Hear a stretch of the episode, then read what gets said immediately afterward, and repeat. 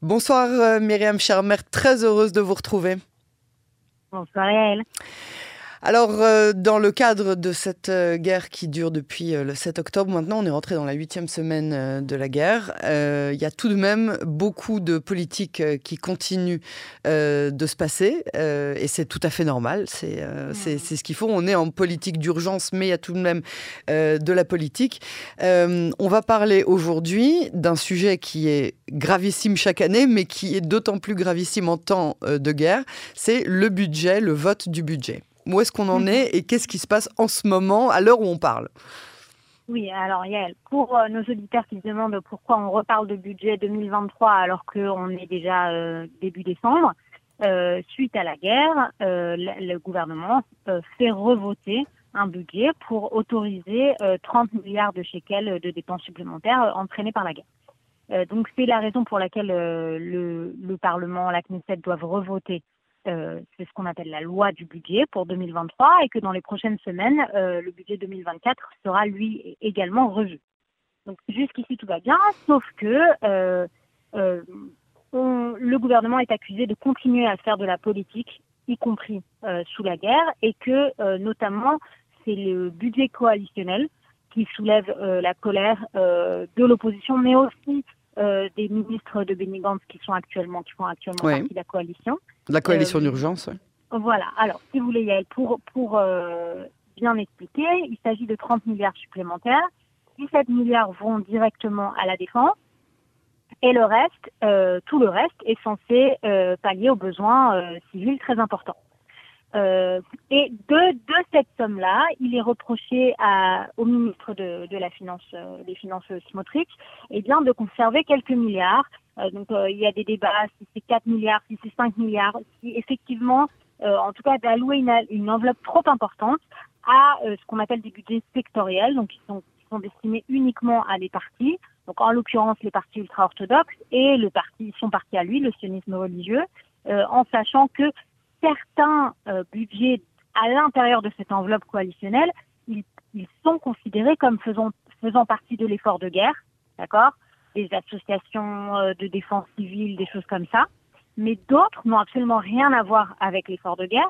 Et sur la sellette, évidemment, et euh, la question de l'éducation ultra-orthodoxe, euh, alors Netanyahou qui a donné une conférence de presse euh, samedi soir s'est défendu en disant mais un enfant ultra-orthodoxe c'est pas la moitié d'un enfant, il est normal de rehausser le salaire de ses professeurs, etc.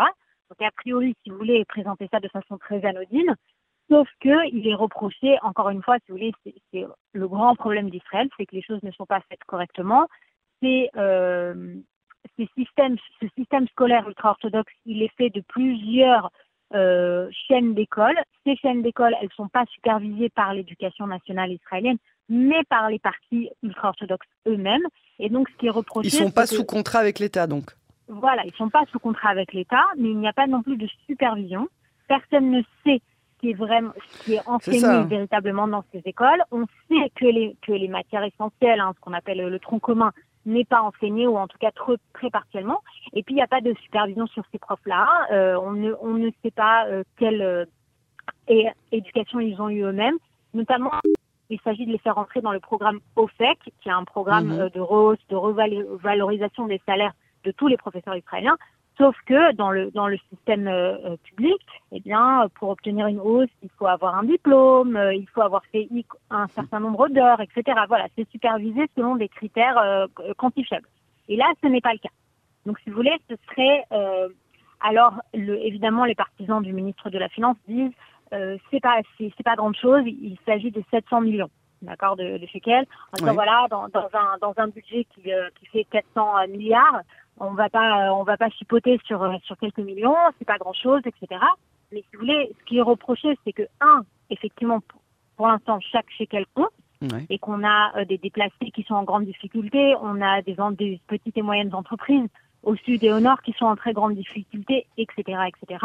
Et deux, c'est aussi pour la, pour le message public, si vous voulez, Yael, puisque euh, on entre, alors que de nombreux réservistes euh, sont partis se battre, mettent leur vie en danger, euh, ont abandonné euh, leur famille, etc., etc., pour se mettre au service de l'armée, on ne fait que rehausser, revaloriser euh, eh bien, un secteur ultra-orthodoxe qui, jusqu'à présent en tout cas, n'a pas fait preuve de grande volonté pour participer euh, de manière générale euh, à l'effort de guerre et l'effort militaire en Israël.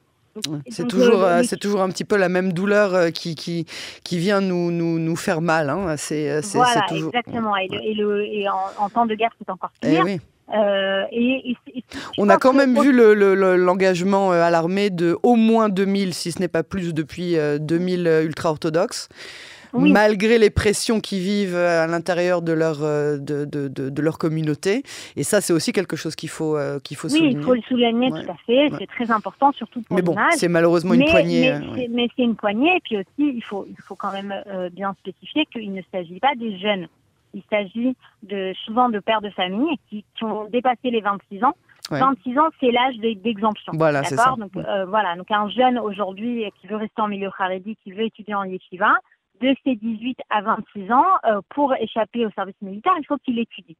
Euh, donc voilà, donc et c'est ces personnes qui sont au-delà de 26 ans, qui sont souvent déjà pères de famille, mariés, qui ont des métiers, etc., ils font preuve effectivement de, de, bonne volonté. Maintenant, on a vu le du ministre, de l'ancien ministre Ariel euh, qui voilà, qui s'est présenté. Il a 40 ans, mais, c'est important pour l'image et aussi pour normaliser le service militaire au sein de, de, la société ultra-orthodoxe. Mais euh, ça touche pas du tout au nerf de la guerre, euh, c'est le mm. cas de le dire, qui sont les étudiants de Yeshiva.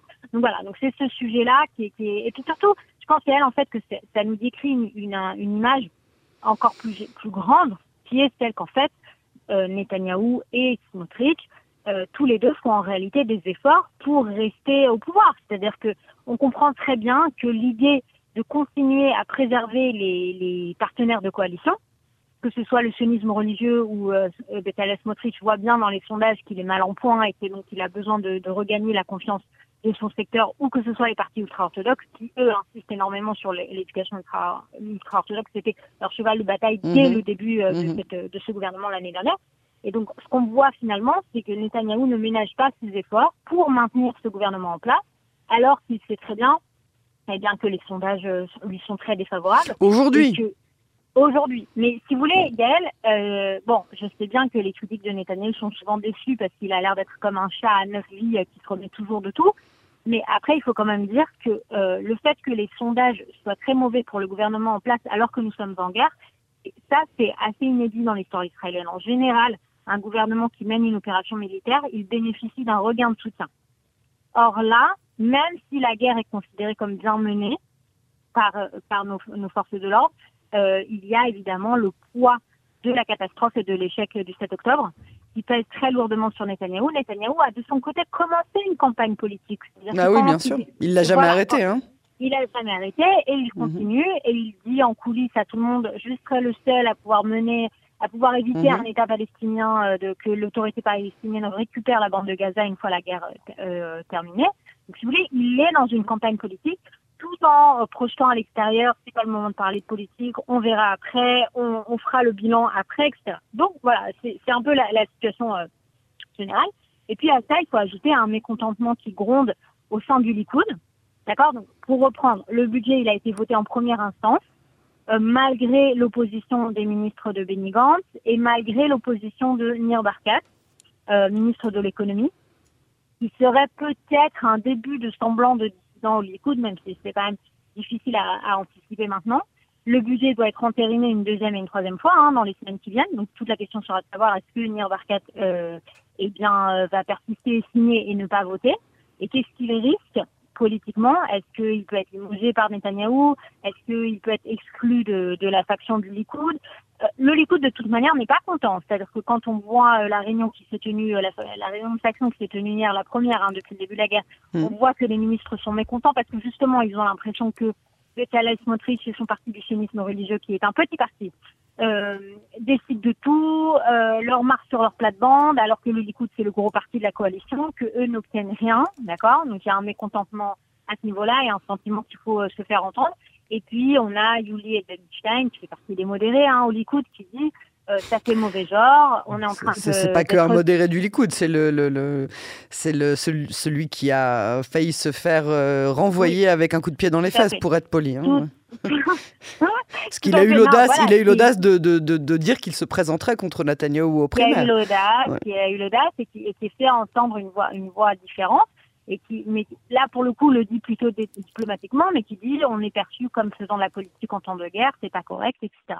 Maintenant, pour l'instant, encore une fois, on voit que Netanyahu privilégie son entente avec Bezalel Smotrich et donc avec ses partenaires de coalition, euh, et qu'a priori, ce budget euh, revisité, mais pas tellement, devrait passer euh, dans, dans, les semaines qui viennent, puisque de toute façon, la coalition, avant Benny elle a 64 voix.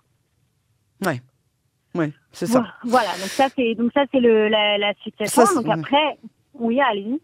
Non, non, je, je euh, au, au, niveau des faits aujourd'hui, euh, y a, y on a entendu euh, le, ministre de l'économie Nir Barkat qui a tapé du poing sur la table. Oui, oui, c'est-à-dire que lui, il a, il a menacé de, de voter contre, il a voté contre une première fois. maintenant, tout, encore une fois, toute l'idée est de savoir est-ce qu'il va se laisser convaincre? Sa critique, en plus, elle porte pas uniquement sur euh, les budgets de coalition, mais euh, sur le fait qu'il n'a pas obtenu euh, davantage de budget lui pour son ministère de l'économie, qui est censé relancer l'économie au niveau des, des, petites entreprises justement, et donc de soutenir l'économie. c'est son souhait. C'est un, c'est un, un, ancien homme d'affaires. Il a toujours porté cette question-là des petites entreprises. C'était un peu la même chose sous le Covid. Il avait reproché à l'époque au ministre des Finances euh, euh, Katz son, son prénom m'échappe. Israël Katz, voilà. Israël Katz, euh, de, de, faire la même chose, de ne pas être assez généreux avec les, les, les petites et moyennes entreprises. Donc là, c'est le même discours. Est-ce que si on lui développe une, on lui débloque une enveloppe, euh, il va se laisser convaincre? Quelle est la question? Se laisse, c'est vraiment fort à parier, hein, parce que aucun ministre du Likoud ne sait vraiment. On a on parlait de Eldenstein tout à l'heure. C'est vraiment celui qui est allé peut-être le plus loin et encore, il n'est pas allé très très loin. C'est-à-dire que des vrais dissidents dans le Likoud, il n'y en a pas. Euh, pour la simple et bonne raison que les ténors du parti savent très bien que c'est un risque très important euh, de, de, critiquer Netanyahou, de faire volte-face euh, contre un leader qui est très apprécié de son électorat. Alors, est-ce que les mauvais sondages du moment pourraient en convaincre certains euh, de finalement franchir le Rubicon? Ce serait un peu la question. C'est-à-dire que si Nir Barkat ne se laissait pas convaincre, il votait vraiment contre le budget une deuxième et une troisième fois, alors ça changera pas, le budget passera, mais ça peut ouvrir la voie à une réelle dissidence au Likoud, à une réelle rébellion, et hmm. pourquoi pas à un vote de, de non-confiance euh, dans, dans, les mois qui viennent. Mais voyez, ça reste un scénario. Vous, vous, vous envisagez ça même pendant la guerre Un vote de non-confiance contre euh, le Premier ministre Non, pendant la guerre, hein je pense pas. Pendant la guerre, je pense pas. Je pense que c'est vraiment contre tous les instincts israéliens. Oui. Contre la plupart des instincts israéliens. Voilà, c'est difficile, c'est vraiment difficile. de manière générale, Israël n'est pas un pays. C'est-à-dire que, regardez, il y a, si, on, compare Israël euh, à l'Angleterre, euh, l'Angleterre a changé trois fois de Premier ministre ces dernières années sans passer par les jaunes. C'est-à-dire que euh, Boris Johnson est tombé parce qu'il a perdu la confiance de son gouvernement. Absolument. Après lui, on a eu Elisabeth Tess et maintenant on a Rishi Sunak. Et tout ça, ça s'est passé au sein du parti, euh, voilà, qui a, qui a pris ses responsabilités et qui a dit, euh, ok, donc on, on, met en place un autre leader qui aura peut-être euh, davantage la confiance des électeurs. Alors il y a de la grogne hein, en, en Grande-Bretagne en disant, ça y est, il faut qu'on retourne voter, ça suffit. Mais si vous voulez, en Grande-Bretagne, il y a vraiment un vrai respect de l'idée qu'un qu'un gouvernement est élu pour quatre ans et que si un premier ministre ne fait pas l'affaire, alors son parti le remplace. Mhm. En Israël, c'est pas comme ça. En Israël, on va aux urnes. Tout le temps. Oui, c'est le sport national. c'est le sport national. Donc, si vous, donc voilà. Donc déjà, ce serait assez inédit de remplacer Netanyahou, euh, même au sein de son propre parti. J'ai vraiment beaucoup de mal à, le voir, à le voir faire ça parce que c'est pas du tout dans l'ADN du Likoud et c'est pas dans l'ADN israélien. Donc l'idée, ce serait plutôt d'aller vers des élections. Et dans ce cas-là, je pense que ça, c'est un hmm. scénario qui fait quand même peur à beaucoup d'Israéliens, sachant que c'est quand même très compliqué de mener des élections pendant la guerre, ou même de mener une campagne pendant la guerre. Euh, et que beaucoup d'Israéliens en ont peur et que beaucoup d'Israéliens n'ont vraiment pas envie de revenir à la division qui, qui existait dans le pays jusqu'au 6 octobre. Donc pour toutes ces raisons, je pense qu'on n'est pas près d'un changement radical. À voir, à confirmer. En tout cas, merci beaucoup Myriam Schermer pour euh, cette analyse et on vous retrouve euh, la semaine prochaine sur les ondes de Canon français. Avec plaisir, merci. Bonsoir.